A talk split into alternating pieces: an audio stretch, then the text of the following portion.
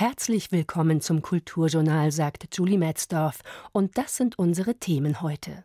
Das Bauen und das liebe Geld. Beim Neubau werden Gewinne privatisiert und bestimmte Kosten, wie zum Beispiel Klimafolgekosten, werden vergesellschaftet.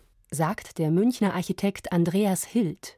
Sanieren ist deshalb oft sinnvoller als Neubauen. Wir fragen, wie kann beides im Fall von Kulturbauten besser gelingen? Außerdem das Bild und die Zeit. Wer für seinen Besuch der aktuellen Vermeer-Ausstellung in Amsterdam zwei Stunden veranschlagt, hat rechnerisch für jedes Bild vier Minuten. Kann das reichen? Und Scheiße sagt man nicht. Die Ermahnung hat das Zeug zum meistbenutzten Elternsatz des Jahrhunderts. Gleichzeitig wird, auch öffentlich, immer hemmungsloser auf genau dieses Verbot, Verzeihung, geschissen. Wie stehen wir wirklich zum Fluchen im Allgemeinen und zur Fäkalsprache im Besonderen? Kulturjournal. Kritik, Dialog, Essay. Auf Bayern 2. Musikalisch begeben wir uns heute in die Hände von Eric Bibb. Ride heißt sein neues Album. Hier der Song Blues Funky Like That.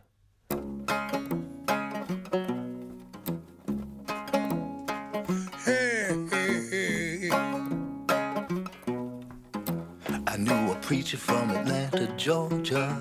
He was a preacher's son. Sunday morning in the pulpit with the spirit. Friday night, heaven is funky like that.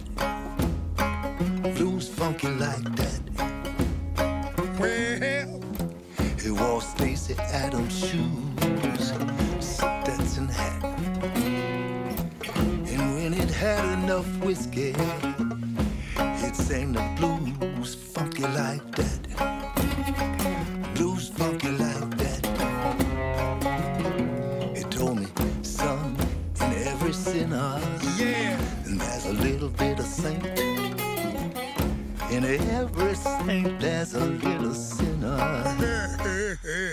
Funky like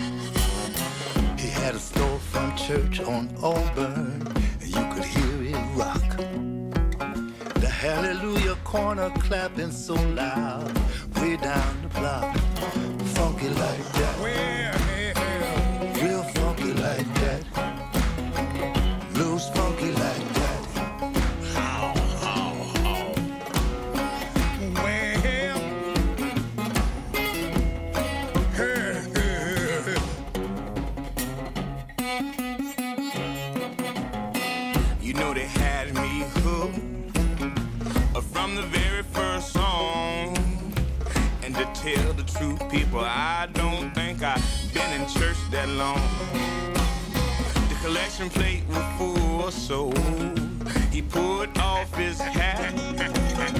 He said, feel the bottom, cause you know the blue, they funky like that. We piled up around each other. People crying, but they ain't sad. How in the world did that man make folks give them everything that they had? Cause it funky like that. Blues von Eric Bibb und seinem neuen Album Ridin. Es ist das sage und schreibe 40. Album des 71-jährigen Musikers. Eric Bibb ist der Sohn des Folksängers Leon Bibb und wuchs in entsprechend musikalischer Umgebung in New York auf. Zu den Musikerfreunden seines Vaters gehörten unter anderem Bob Dylan und Joanne Baez. yeah, yeah, yeah, yeah, well. Sie hören das Kulturjournal auf Bayern 2 gleich 18.10 Uhr. Beim Stichwort Bauen für die Öffentlichkeit schrillen bei Politikern, Architekten und Steuerzahlern gleichermaßen die Alarmglocken. Kostenexplosion, Sanierungsstau, Klimasünde, das sind so die Schlagworte, unter denen man das Thema eingeordnet hat, gerade was Kulturbauten angeht. Aber warum ist das eigentlich so? Warum wird ein Bau wie das neue Münchner Volkstheater gleich zum Wunder erklärt, nur weil Bauzeit und Kosten hier einfach mal im vorher veranschlagten Rahmen blieben?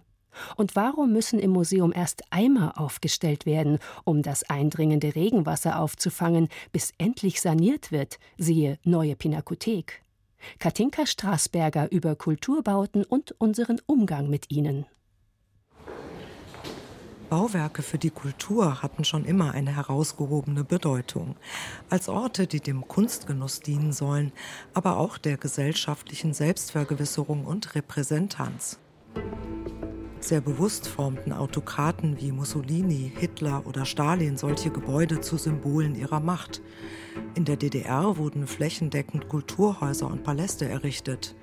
Kunst, Schauspiel, Musik und Kino für alle unter einem Dach sollten dazu beitragen, den Sozialismus im Volk zu verankern.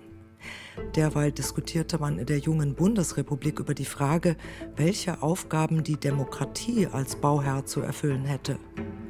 Die berühmte Rede, die der SPD-Politiker Adolf Arndt 1960 in Berlin zu diesem Thema gehalten hat, macht deutlich, dass Kulturbauten auch im Westen des geteilten Landes als wichtige Orte politischer Bildung betrachtet wurden. Sollte es nicht einen Zusammenhang geben zwischen dem Öffentlichkeitsprinzip der Demokratie und einer äußeren wie inneren Durchsichtigkeit und Zugänglichkeit ihrer öffentlichen Bauwerke? Monumentale NS-Architekturen, wie zum Beispiel das Haus der Kunst in München, waren nun nicht mehr gefragt. Stattdessen plante man leicht und transparent wirkende neue Theater, Museen, Konzert- und Opernhäuser im eher zurückgenommenen Stil der Nachkriegsmoderne, den man als adäquate architektonische Formensprache für den demokratischen Neubeginn empfand. Damals entstanden auch einige Meisterwerke des organischen Bauens, die mittlerweile unter Denkmalschutz stehen.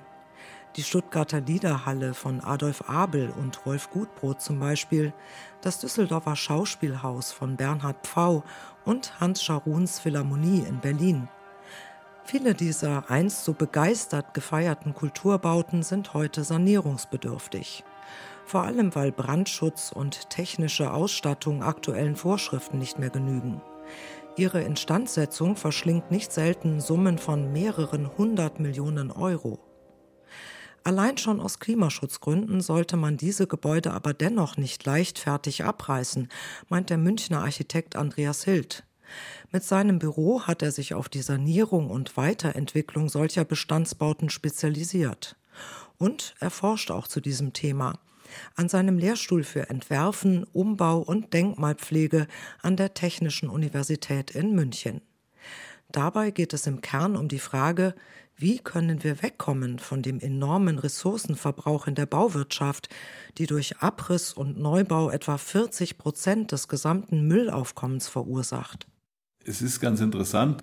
Ich habe diesen Lehrstuhl vor 15 Jahren oder so übernommen und habe dann immer von Umbauordnung und CO2-Bepreisung gesprochen. Das hat sehr lange überhaupt niemanden interessiert. Ja, jetzt beginnt das Leute zu interessieren. Das finde ich sehr positiv. Das erlebe ich als schon eine ganz deutliche Veränderung. Und natürlich geht es jetzt allen nicht schnell genug. Das kann ich erstmal nachvollziehen. Andererseits würde ich sagen, es hat sich da schon eine Menge bewegt in den letzten zehn Jahren. Dennoch wird nach wie vor lieber neu gebaut, als in den Bestand zu investieren. Warum das so ist, erläutert der Architekt Helmut Christ. Er ist beim Baureferat der Stadt München zuständig für Kulturbauten. Der Unterschied zwischen Neubau und Altbau ist einfach, dass ein, ein, Neubau kann auf einer grünen Wiese geplant werden. Da kann man relativ einfach kalkulieren. Und bei einem Altbau ist man nie vor Überraschungen gefeit. Da kommt dann das ein oder andere zutage, mit dem man nicht gerechnet hat. Es ist also schwieriger zu planen und zu kalkulieren. Aber auch bei Neubauten, Stichwort Elbphilharmonie, gab es in letzter Zeit oft exorbitante Kostensteigerungen. Was läuft da schief und wie könnte man das ändern? Ganz wichtig ist, dass es natürlich während des Planungsprozesses keine Änderungen gibt. Das heißt, normalerweise macht eine Nutzer ein Nutzerbedarfsprogramm, wo alle Bedarfe drinstehen und dieses wird dann dem Stadtrat vorgelegt und der stimmt dann gegebenenfalls zu. Und daran soll es keine Änderungen mehr geben. Und diese Grundlage, also ein Nutzerbedarfsprogramm, ist für uns dann, wenn wir den Vorplanungsauftrag kriegen, die Grundlage für die Planung. Und wir achten sehr genau darauf, dass da nichts zusätzlich kommt, also keine Raumerweiterungen gibt oder sonstige Dinge, die zu einer Kostenerweiterung führen würden.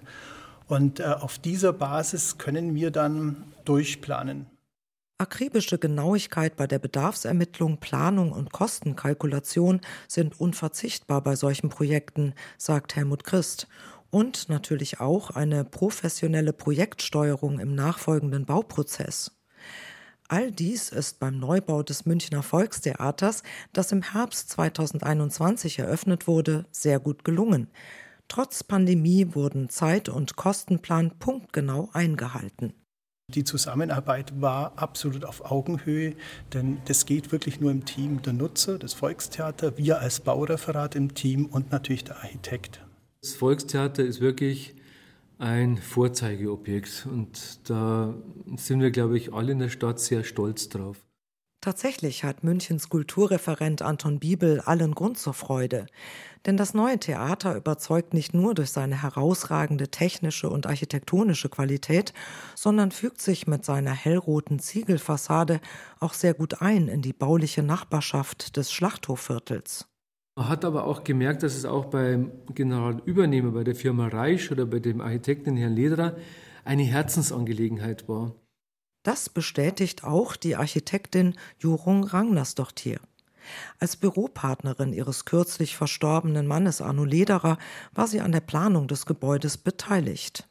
Das ist ein Projekt, auf das wir mächtig stolz sind, weil das ist in vier Jahren entstanden, also geplant und umgesetzt worden und fertig geworden. Und wir haben die Kosten eingehalten. Deshalb wird das jetzt in der Presse als das Wunder von München genannt. Und das ist so das letzte große Projekt, was wir begleitet haben aus dem Büro Letra Ragnarsdorfer Ui und ich freue mich total. Und das ist zum Beispiel auch so ein Haus, das wird hundertprozentig von dem Herrn Stückel angenommen, also von dem Intendanten und von den Mitarbeitern und von den Bürgern der Stadt. Und das ist doch das Schönste, was einem passieren kann, dass das Gebäude benutzt wird, anerkannt wird natürlich, das sind immer eine Gemeinschaftsleistung, das ist keine Einzelleistung. Also, und wenn alle an einem Strang ziehen, dann kann man schon Wunder bewirken, vielleicht. Die Sanierung und Weiterentwicklung von bereits existierenden Kulturbauten ist meistens komplizierter. So fehlt es bislang an verlässlichen Verfahren für gründliche Vorprüfungen des Bestands. Wenn für solche Analysen vor Baubeginn nicht genügend Zeit eingeplant wird und später auch noch mehrere Umplanungen dazukommen, kann es sehr teuer werden. So war es zum Beispiel bei der Sanierung von Oper- und Schauspielhaus in Köln. Dort haben sich die Kosten von ursprünglich geplanten 253 Millionen auf jetzt knapp eine Milliarde Euro fast vervierfacht. Auch die Vorschrift, dass Behörden Handwerkerleistungen zum Teil europaweit ausschreiben und dann die günstigsten Anbieter nehmen müssen, führt unterm Strich nicht unbedingt zu Kostenersparnissen. Vielmehr befeuert diese Praxis einen gnadenlosen Unterbietungswettbewerb, der viele Insolvenzen und nachträgliche Neuausschreibungen nach sich zieht. Das wiederum kostet Zeit und noch mehr Geld. Solche Risiken lauern aber auch bei Neubauprojekten, sagt Andreas Hild. Die würden von Politikern gerne schön gerechnet, indem man manche Kosten in der Kalkulation einfach unter den Tisch fallen lässt. Beim Neubau werden Gewinne privatisiert und bestimmte Kosten, wie zum Beispiel Klimafolgekosten, werden vergesellschaftet. Das heißt, dass an sich nicht Umbau zu teuer ist, sondern Neubau ist zu billig. Wenn man zum Beispiel Klimafolgekosten, aber da gibt es schon eine Menge andere Kosten auch noch, Deponiekosten etc. Wenn man die von vornherein einrechnen würde und die sinnvoll, sage ich mal, was CO2-Tonnenpreise oder ähnliche Dinge angeht, sinnvoll bewerten würde, wäre Umbau gar nicht mehr zu teuer, sondern es wäre wahrscheinlich Neubau teurer. Und dieser Mechanismus, dass wir sozusagen nur einen Teil der Kosten in unsere Kostenberechnungen einbringen, führt dazu, dass Neubau günstiger aussieht. In all diesen Fragen brauche es dringend ein Umdenken bei allen Beteiligten, meint Andreas Hild. Auch in den Köpfen von Architektinnen und Architekten, die lieber mit Neubauentwürfen in Erscheinung treten, statt sich in bereits Vorhandenes hineinzudenken. Es müsste eine Akzeptanz für solche andere Formen der Planung geben. Es müssten sicher auch eine Menge Vorschriften geändert werden, um solche Planungsschritte im Bereich des Umbaus überhaupt möglich zu machen. Es müsste sicher auch eine politische Akzeptanz dafür geben, dass man auch mal sagt, ja gut, das dauert jetzt eben länger oder es kostet mehr. Das sind Dinge, die entziehen sich natürlich möglicherweise tagespolitischen Prozessen und das ist natürlich erstmal schwierig, wenn es darum geht, dass der Bürgermeister das Theater noch eröffnen will zu der Zeit, wo er noch im Amt ist. Aus der Sicht des Architekten Oliver Elser, der als Kurator am Deutschen Architekturmuseum in Frankfurt tätig ist, gibt es aber noch weitere gute Gründe, die für den Erhalt bereits vorhandener Kulturbauten sprechen. In vielen Fällen ist es sicherlich sinnvoller, etwas umzubauen und eine gewisse Wertschätzung auch dafür zu entwickeln, als es einfach abzureißen. Ähm, es ist ja noch nicht lange her, da hat man die Architektur, die heute jeder Mann schätzt, äh, die gründerzeitliche Architektur mit all den Stuckfassaden, die galt, also nicht nur unter Architekten, sondern auch in einer kulturell informierten Szene, galt das als Inbegriff von äh, kaiserzeitlich wilhelministischer Großmannssucht und war genauso im Grunde zum Abriss freigegeben. Wäre es also besser gewesen, zum Beispiel den Palast der Republik im Herzen von Berlin zu bewahren, statt an dessen Stelle ein Stadtschloss zu rekonstruieren? Wechselnde architektonische Moden sollten jedenfalls nicht den Ausschlag geben, ob Gebäude erhalten bleiben oder nicht, meinte Oliver Elser. Gerade sind Architekturen aus der letzten Phase der Nachkriegsmoderne besonders von Abriss bedroht. Um den Blick für die verborgenen Qualitäten dieser als Betonmonster verschrienen Bestandsbauten zu schärfen, hat er 2015 in Zusammenarbeit mit der Wüstenrot Stiftung die Online-Plattform SOS Brutalism gegründet. Dort findet man hunderte von Beispielen aus aller Welt dokumentiert, darunter auch das Ingolstädter Stadttheater, das Mitte der 1960er Jahre nach einem Entwurf des Berliner Architekten Hart Walter Hämer entstand. An dieses skulptural wirkende Gebäude mit schalungsrauer Sichtbetonfassade konnten sich Teile der Bürgerschaft anfangs nur schwer gewöhnen. Inzwischen steht es unter Denkmalschutz und wird in den nächsten Jahren grundsaniert. Ich glaube, dass viele dieser Bauten auch davon leben, dass man diese Robustheit aufnimmt und daran auch durchaus weiter weiterbaut. Und das sind aber genau die Fragen, die uns alle mehr betreffen sollten. Äh, wie können wir denn eigentlich weiter damit umgehen? Äh, wie können wir denn eigentlich unsere, unser kulturelles Erbe auch dieser Zeit äh, weiterentwickeln, statt jetzt zu sagen, das ist eine Zeit, die gehört einfach weg. Gerade Kulturbauten sind ja auch Bauten, die prägend für ein Stadtbild und prägend für eine, eine Zeit stehen. Gibt die Architektin Nicola Borgmann zu bedenken.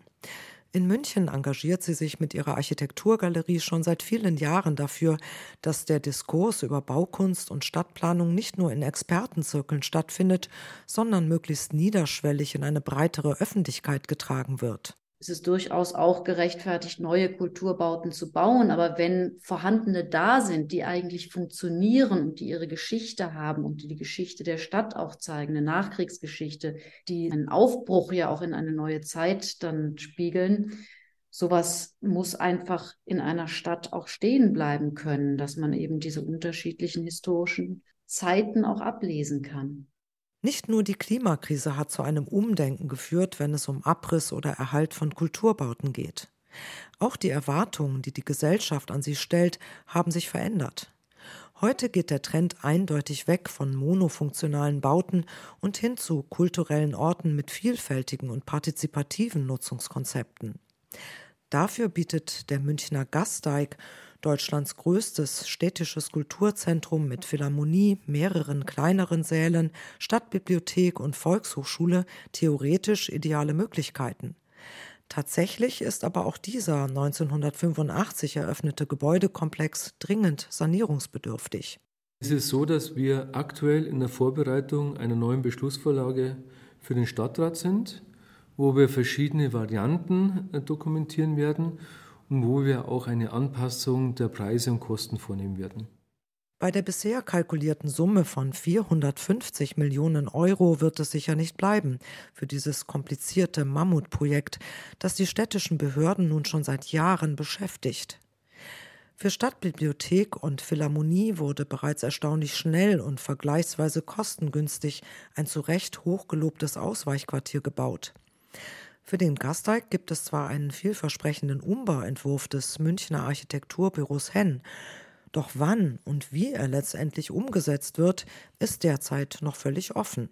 Also ich habe ja schon mal eine Vision beschrieben und die Vision geht in diese Richtung, dass sich vielleicht Staat und Stadt zusammentun könnten, um vielleicht die Generalsanierung des Gasteigs gemeinsam zu bestreiten.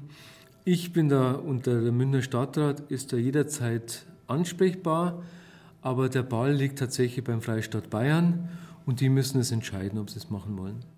Ob die bayerische Staatsregierung an ihrem Vorhaben festhält, lieber für hunderte Millionen Euro ein neues Konzerthaus am Ostbahnhof zu errichten, bleibt abzuwarten. Kulturbauten sind wichtige Säulen für die Demokratie, sagt Anton Bibel, gerade in diesen schwierigen Zeiten. Deshalb legt er auf die Förderung entsprechender Stadtteilprojekte besonderen Wert. Bei den Kultureinrichtungen ist natürlich schon auch so, dass die städtischen Finanzen nicht unbegrenzt sind. Das heißt, man muss Schwerpunkte setzen und da ist es dann eben auch ganz wichtig, früh in eine politische Diskussion zu treten und auch eine Diskussion zu treten mit der Stadtgesellschaft, wo beispielsweise ein Stadtteilkulturzentrum gut angesiedelt wäre, wo beispielsweise eine Bibliothek gut ist oder eine Kultureinrichtung wie ein Theater oder ähnliches. Und inhaltlich ist es mir wichtig, dass wir da dezentral unterwegs sind, dass wir aber auch barrierefrei unterwegs sind und dass wir die Vielfalt der Stadtgesellschaft dabei abbilden. Solche kulturellen Anker über die ganze Stadt zu verteilen, findet auch die Architektin Nicola Borgmann sehr wichtig. Und oft sei es besonders reizvoll, dafür Bauten nutzbar zu machen, die zuvor eine ganz andere Funktion hatten. Mit Unterstützung ihres Vereins und diverser Sponsoren ist sie gerade dabei, einen denkmalgeschützten Hochbunker nahe dem Viktualienmarkt Schritt für Schritt für ihre Architekturgalerie umzubauen. Schon während des Umbaus wird er als kommunikativer Ort für Ausstellungen, Diskussionen, Filmvorführungen und Buchpräsentationen genutzt um eben diesen Dialog auch aufzubauen. Denn wenn man tatsächlich sagt, man will eine klimaneutrale Gesellschaft auch im Bauen schaffen, dann geht das natürlich nur mit den Menschen zusammen, wenn eigentlich die Gesellschaft das mitträgt. Und dafür ist natürlich ein Verständnis auch notwendig, ein Verständnis dessen, was Planerinnen und Planer sich in Behörden, an Universitäten, in der Wissenschaft und in Planungsbüros ausdenken, dass da Gedanken aus der Bevölkerung auch mit eingebracht werden können und nur dann kann es eigentlich erfolgreich umgesetzt werden. Das Bauen und das liebe Geld. Katinka Straßberger über Schönrechnerei im Bauwesen und unser Verhältnis zu sanierungsbedürftigen Kulturbauten. Und hier noch einmal Eric Bibb und sein mit Folk, Gospel und RB aufgemischtes Blues-Album Ridin'. Das Cover zeigt übrigens, da ist sich der Blues treu, einen Cowboy auf einem Pferd. Immerhin vor rosa schimmernden Wölkchen am Abendhimmel. Eric Bibb und Family. Won't waste your time trying to sell my point of view. I'll just tell you.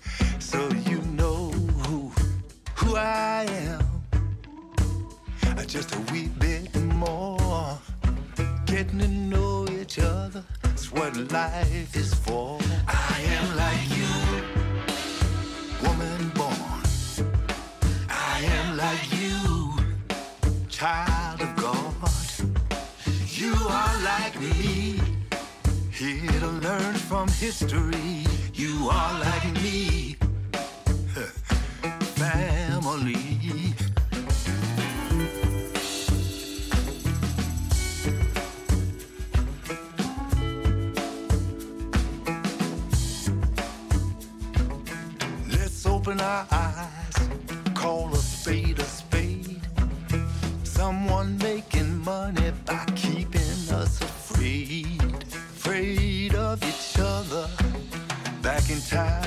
have been brothers from a different mother.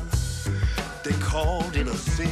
I am like you, born of a woman. I am like you, a child of God.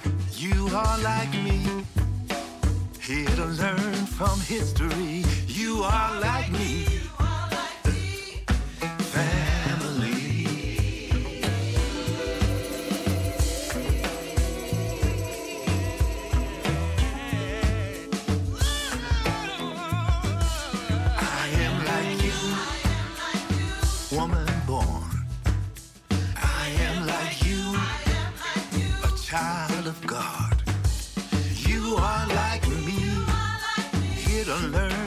History.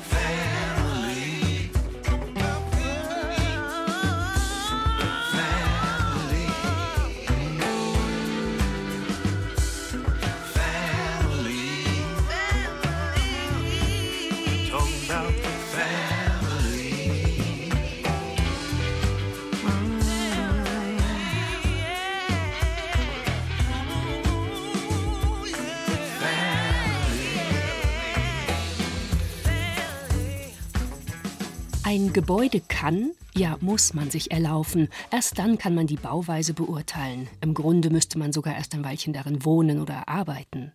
Ein Bild aber, Gemälde oder Foto, scheint man auf einen Blick erfassen zu können, sozusagen simultan. Aber stimmt das überhaupt?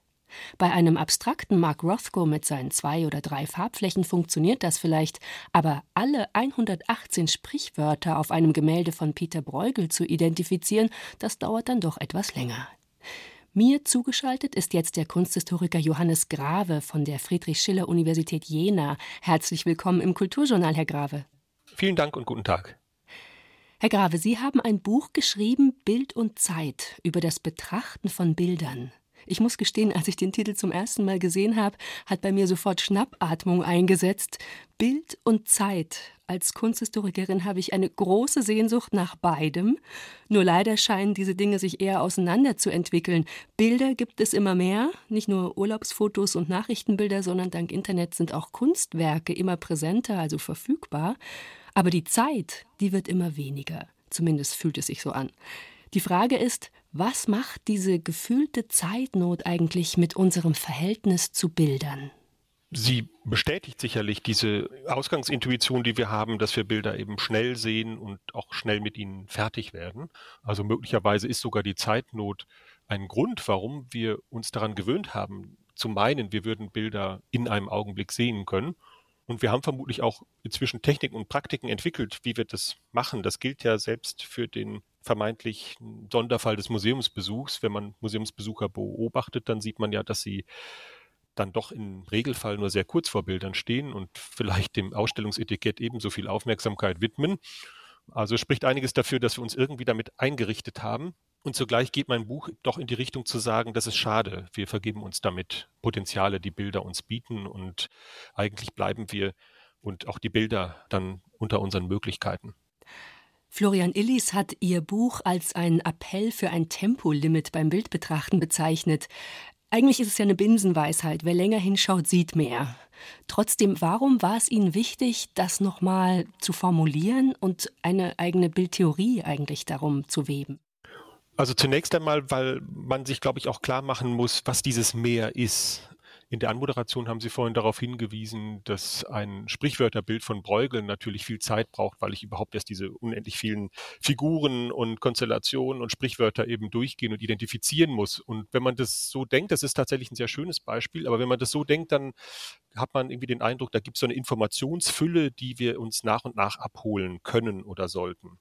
Und mein Buch versucht eigentlich zu zeigen, dass das sicherlich auch der Fall ist, aber dass Bilder ganz unabhängig davon, wie viele Informationen in ihnen enthalten sind, immer schon interessante Zeiterfahrung ermöglichen. Also, dass auch der Rothko, den Sie erwähnt haben, unbedingt ganz viel Zeit braucht, weil wir zum Beispiel erst in der Zeit etwas wirklich aufmerksam uns bewusst machen können, was Bilder ganz grundsätzlich auszeichnet, relativ trivialer Umstand, aber ein sehr wichtiger Umstand, nämlich dass Bilder selbst mit ihrer physischen Präsenz uns vor Augen stehen und, sofern sie etwas zeigen, auch etwas anderes vergegenwärtigen. Und dass wir also, wenn wir auf ein Bild schauen, immer auf zwei Objekte schauen, also auf das Gemälde als Artefakt von Künstlerhand und auf die Wolken und den Strand und das Boot, das jetzt im Bild selbst gemalt ist. Und mein Buch geht unter anderem davon aus zu sagen, wirklich bewusst machen können wir uns diese Doppeltheit nur, wenn wir sie im Zeitverlauf nach und nach wahrnehmen. Und ich versuche dann gleichzeitig plausibel zu machen, warum das aber letztlich sogar interessant ist und auch denkfördernd sein kann, wenn wir uns diese Doppeltheit bewusst machen. Vielleicht können wir erstmal noch mal genau sagen, was passiert denn beim Betrachten eines Bildes im Unterschied zum Beispiel bei einem Blick auf die Natur. Also ich kann ja in die Landschaft schauen, ich kann aber auch ein Landschaftsbild anschauen. Was ist der Unterschied? Der Unterschied liegt eben zum einen in dieser Doppelung, von der ich gerade gesprochen habe. Wenn Sie auf den Baum in der Natur schauen, dann sehen Sie eben diesen Baum. Wenn Sie auf den Baum im Bild schauen, dann sehen Sie auf den Baum und Sie sehen auf die Farbflecken und auf die Leinwand oder wenn Sie das Foto nehmen, auf die, ja, ich sag mal, wenn das Foto abgedruckt ist, die Druckerschwärze und das Papier. Ja? Und in der Regel gucken wir über diesen zweiten Aspekt natürlich hinweg, weil wir einfach den Baum sehen wollen und jetzt nicht das Fotopapier. Aber eigentlich kann das sehr interessant und sehr wichtig sein, sich das auch bewusst zu machen. Es gibt viele Künstler, die genau das auch ausgenutzt haben und daraus etwas gemacht haben. Also darin liegt ein wesentlicher Unterschied. Und der zweite liegt darin, dass bestimmte Formen unserer natürlichen Umgebungswahrnehmung vor Bildern nicht funktionieren wenn wir uns in der Umgebung etwas anschauen, selbst wenn wir das Gefühl haben, wir stehen sozusagen ganz unbewegt vor etwas, machen unsere Augen vor allem, aber auch unser Kopf ganz leichte Bewegungen, vor allem auch der Kopf. Und es gibt dabei so eine leichte räumliche Verschiebung unserer Wahrnehmung und mit der sammeln wir Informationen ein, um die Plastizität und die räumliche Verortung von Gegenständen genau einzuordnen. Und das funktioniert natürlich in gewisser Weise bei dem Bild nicht, denn das Bild zeigt uns etwas immer nur aus einer Perspektive und diese leichte Bewegungsperspektive, die wir erzeugen mit ihren Verschiebungen, funktioniert da nicht, sodass tatsächlich die Bildwahrnehmung auch in dieser Hinsicht von der Umgebungswahrnehmung unterschieden ist.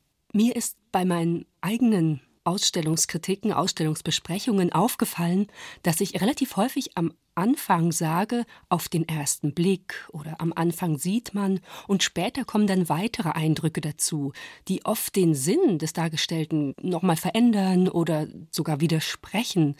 Das beweist ja eigentlich, dass es wirklich wichtig ist, sich Zeit zu nehmen, eben weil der erste Eindruck täuschen kann oder nur einen ganz kleinen Teil der Information mir vermittelt, oder? Absolut. Also das ist, denke ich, für sehr viele Bilder sehr wichtig. Es ist sicherlich insbesondere für Bilder der Kunst wichtig. Die legen es häufig darauf an, dass sie den Betrachter, die Betrachterin sozusagen irgendwo abholen, vielleicht auch bei einer Erwartung, bei einem ersten Eindruck und dann in gewisser Weise Angebote oder gar Vorgaben unterbreiten, die da etwas verändern. Nun kann man das, was dann passiert, auf mehrere Weisen sich zurecht erklären. Man könnte sagen, wir müssen vom ersten Eindruck zum richtigen Eindruck. Ja, das sozusagen die Bildbetrachtung würde darauf ausgehen, wir beginnen irgendwo und werden durch die Vertiefung in das Bild, durch die Angebote dazu geführt, dass wir am Ende an dem richtigen Punkt ankommen, zu der richtigen Einsicht, sage ich mal.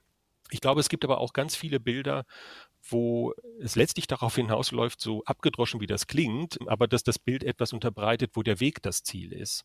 Wo es also gar nicht darauf ankommt, dass der Betrachtungsprozess am Ende zu der genau richtigen Interpretation oder Einsicht führt, sondern wo der Betrachtungsprozess nach und nach eine Erfahrung auffächert, auch mit Widerspruchserfahrung. Mal sehe ich das, mal sehe ich das, mal habe ich das Gefühl, das erklärt sich so und mal ist das alles wieder sehr offen wo in diesem Prozess sozusagen ein Denkraum eröffnet wird, ein Denkprozess angestoßen wird, auch mit einer durchaus dann eigenen Freiheit, so dass wir das eigentlich als die interessante Einsicht und die interessante Erfahrung dann gewinnen. Und manchmal ist auch vielleicht das, worum sich dann Bilder drehen, was sie als Erfahrung, als Einsicht vermitteln wollen, etwas, was sich gar nicht irgendwie in einer abschließenden Aussage formulieren lässt, sondern nur in diesem Modus der prozessualen, der zeitlichen Erfahrung.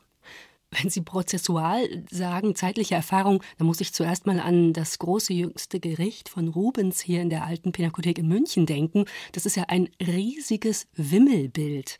Also man muss sich da wirklich durcharbeiten. Das Auge fährt immer wieder über die Leinwand. Trotzdem hat man das Gefühl, oder man hat nicht nur das Gefühl, Rubens hat es wirklich so angelegt. Es gibt natürlich klare Linien. Können Bilder den Blick des Betrachters lenken?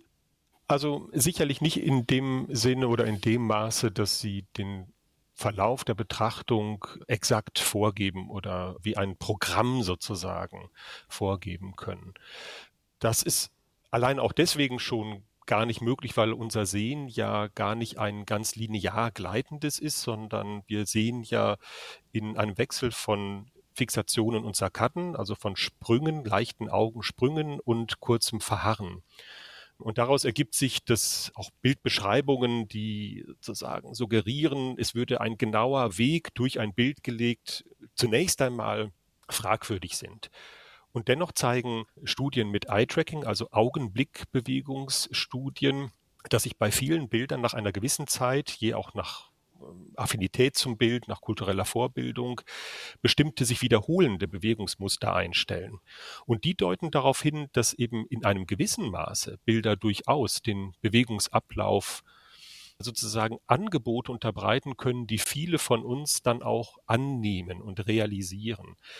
Und insofern, wenn man das jetzt mal etwas verallgemeinert, wird man, glaube ich, sagen können, dass der Prozess der Bildbetrachtung einer ist, der nicht vollständig vom Bild vorgegeben wird, aber wo Angebote und gelegentlich Vorgaben des Bildes einfließen, wo vor allem auch Bilder vielleicht bestimmte Optionen verhindern und ausschließen können und andererseits wir aber auch einen hohen Freiraum haben.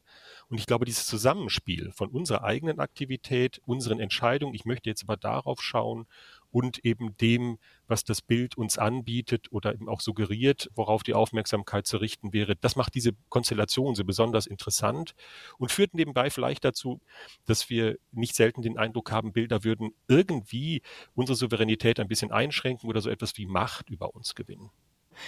Man spricht ja heute relativ selbstverständlich vom Rhythmus eines Bildes, vor allem bei abstrakten Bildern. Vielleicht Robert Delaunay wäre zu nennen. Eigentlich ist Rhythmus ja ein Grundbegriff der Musik. Also es geht immer um eine Zeitspanne. Geht das auch in die Richtung, was Sie gerade meinten, dass das Auge so hin und her wandert und da vielleicht Muster erkennt oder mal loslässt, mal sich wieder dahin führen lässt? Diese Rede vom Rhythmus ist tatsächlich ein sehr schönes Beispiel dafür, dass wir intuitiv schon ganz lange irgendwie sowas wie ein Wissen oder ein Erfahrungswissen über die Zeitlichkeit der Bildbetrachtung haben. Das gleiche gilt nebenbei auch für die Linie und die Art und Weise, wie wir uns Linie letztlich auch irgendwie als eine Verbildlichung von Zeit denken. Und da wird eben auch häufig davon ausgegangen, dass man, wenn eine Linie besonders exponiert ist, einem Bild, man dem Verlauf der Linie mit dem Augen folgt. Und zugleich eben muss man sagen, so ganz funktioniert das nicht. Und zwar unter anderem aus dem Grunde, den ich gerade schon genannt habe, dass unsere Augenbewegungen eben nicht ein Gleitverlauf sind, sondern dass wir eben Sprünge machen und dass es eben auch diesen Wechsel von Fixationen und äh, Sarkaden gibt. Es ist aber ja nicht ausgeschlossen, dass es andere Formen von rhythmischen Wechseln bei der Bildbetrachtung geben kann. Und das lässt sich jetzt nicht empirisch irgendwie beweisen, dass es das gibt, aber es scheint mir zumindest nicht denkunmöglich, dass es Bilder gibt, die uns in einen Rhythmus bringen, der zum Beispiel wechselt zwischen der Aufmerksamkeit für das im Bild Dargestellte, also dem Baum, und der Aufmerksamkeit für die Darstellungsmittel, also dem Farbfleck auf der Leinwand zum Beispiel. Ja. Das ist aber tatsächlich, wenn man dann wirklich anfängt darüber nachzudenken, eine sehr, sehr schwierige Frage. Und ich würde sagen, sie scheint mir letztlich noch offen zu sein. Und alleine nur die Tatsache, dass aber so häufig von Rhythmen in Bildern gesprochen wird, ist ein gutes Indiz dafür, dass wir intuitiv irgendwie darum wissen, dass Zeit bei Bildern eine große Rolle spielt. Das sagt Johannes Grave. Sein Buch Bild und Zeit, eine Theorie des Bildbetrachtens, ist im Verlag CH Beck erschienen und kostet 28 Euro.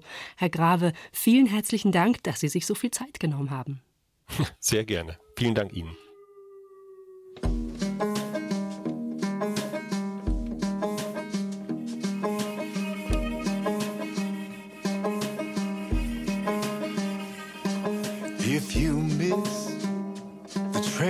I'm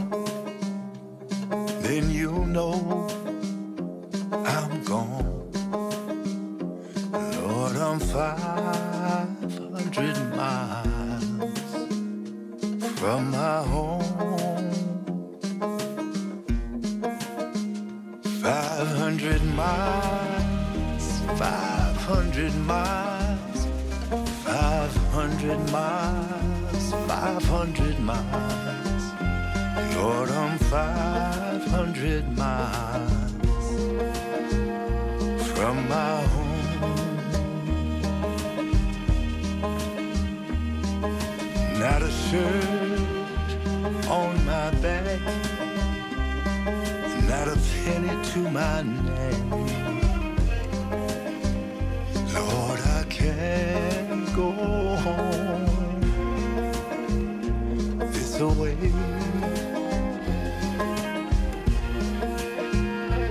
This away,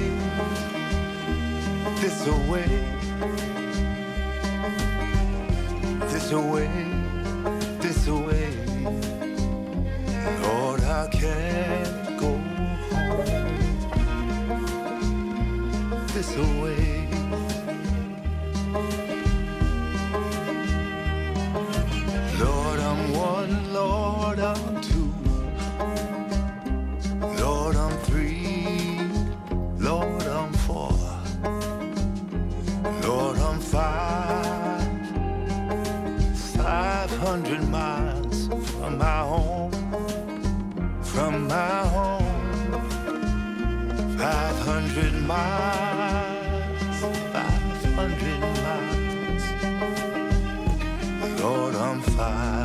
500 miles from home.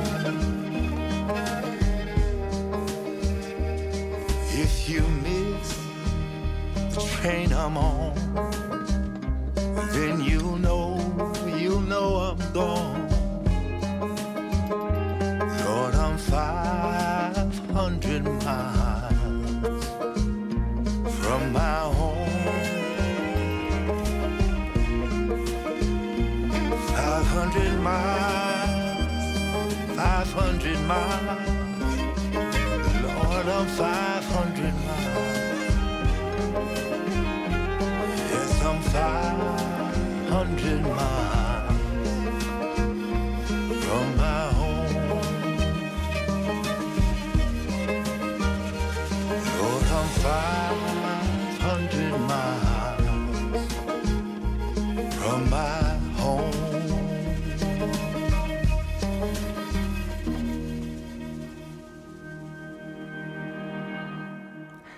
500 Miles von Eric Bibb im Kulturjournal auf Bayern 2, 18.47 Uhr gleich 48.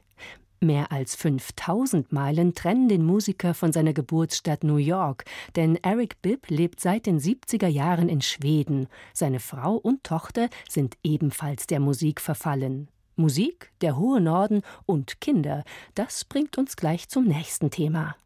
Wenn der Eisbär zwar weiß wär, aber grad mal am Klo wär. Wär der Eisbär kein Eisbär, sondern eher ein Sch Klobär.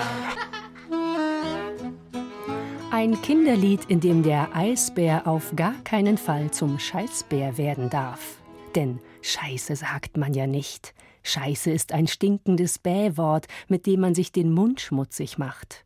So oder so ähnlich erzählen es Eltern jedenfalls gern ihren Kindern, und zwar generationenübergreifend und vollkommen genderneutral.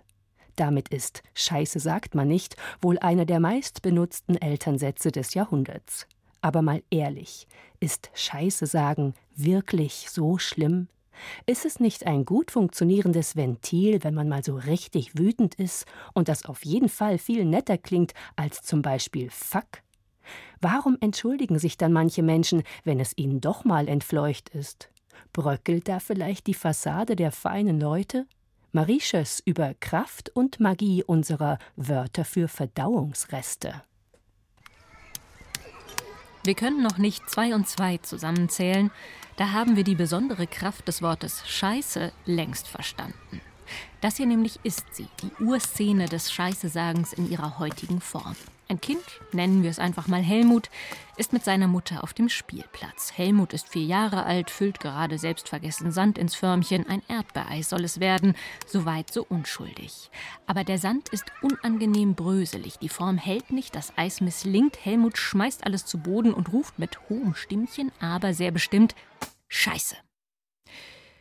Die erwachsenen Zeugen, die Mutter, andere Mütter und Väter, Erzieher, reagieren nun je nach Alter, Typ, Milieu und Rolle amüsiert, Helmut, du bist mir aber einer. erzieherisch eingreifend, Helmut, Scheiße sagt man nicht. verschämt entschuldigend oder die Schuld von sich weisend. Helmut geht jetzt in den Kindergarten und hm, seitdem.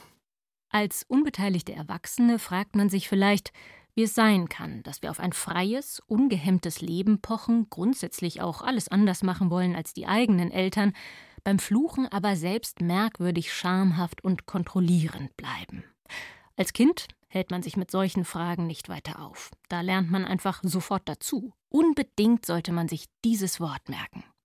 Wann hat man selbst schon mal so viel Aufmerksamkeit auf sich gezogen? Überall ist plötzlich Emotion, Ärger, Belustigung, Scham bei den Erwachsenen und Erleichterung bei Helmut selbst, der gerade noch sein Förmchen kaputt hauen wollte, aber jetzt, da ist ihm die Scheiße gerade erst rausgerutscht, völlig entspannt wirkt. So ein kurzes Wort, aber so viel Macht.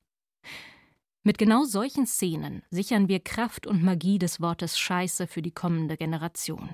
Denn der Tabubruch muss gelernt werden. Wenn Scheiße keine Reaktion mehr auslöst, wenn nicht mehr klar ist, dass dieses Wort irgendwie obszön ist, gefährlich, gerade vor Publikum geäußert, aber eben auch verdammt befreiend, dann funktioniert das Wort nicht mehr. Und um nichts weniger geht es aktuell, denn es scheint, als stünden wir, was das Fluchen angeht, an einem Scheidepunkt. Zwei Indizien jedenfalls sprechen dafür.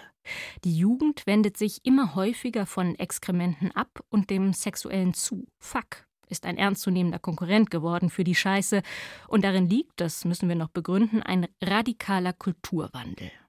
Davor aber Indiz Nummer zwei, zu finden in den Kinderzimmern der ganz Kleinen.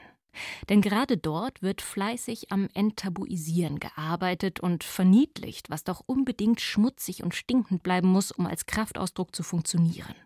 Was ich meine, sind Kinderspiele wie diese. Kacke-Alarm. Das Kacke-Angelspiel. Krasse Kacke oder Scheiß drauf. Die bildungsbürgerlichen Entsprechungen liegen gleich nebenan im Bücherregal. Vom kleinen Maulwurf, der wissen wollte, wer ihm auf den Kopf gemacht hat. Furzi-Pups mit Pupseiten zum Mitmachen. Der kleine Ritter Kackebart. Der wilde Räuber Donnerpups. Die Kackwurstfabrik oder das Alpaka Muskaka. Wer mit solchen Büchern aufwächst, muss sich, fluchend, nach Alternativen umschauen. Der kann nicht ahnen, dass Scheiße deshalb mal Ekel hervorrief, weil man damit die tierische Abstammung entblößte. Der spürt die Angst nicht, die Satiriker früheren Generationen einflößten, als sie auf die Scheiße zurückgreifend die unteren sozialen Schichten, deren Hygiene wie Habitus verspotteten, und er greift, weil er all das nicht mehr spürt, zu Fuck. Und damit zu der Frage, ob wir das wollen. Was liegt denn an Schönheit und Hässlichkeit, an Tradition und Subversion im Scheiße sagen? Und wollen wir das wirklich aufs Spiel setzen? Wer zu einer Entscheidung kommen will, greift am besten zu das Feuchte und das Schmutzige. Hans-Martin Gauger heißt der Autor dieser Linguistik der vulgären Sprache. Und in ihr erfährt man, was man immer schon geahnt hat, aber doch nicht selbst hätte formulieren können. Zum Beispiel das, wer Variantenreichtum einer Sprache schätzt und außerdem glaubt, dass Klarheit zur sprachlichen Schönheit dazugehört, unbedingt festhalten muss am Scheiße sagen. Hören wir dafür noch einmal auf einen Helmut, einen Erwachsenen dieses Mal. Fünf halbwegs normale Jahre. Und dann ging mit der Arbeitslosigkeit die große Scheiße wieder los. Helmut Schmidt, 1968 im Deutschen Bundestag. Ein Beispielsatz, der noch einmal daran erinnert, dass das Deutsche die Scheiße und den Scheiß kennt, manchmal synonym verwendet, manchmal aber auch voneinander unterscheidet.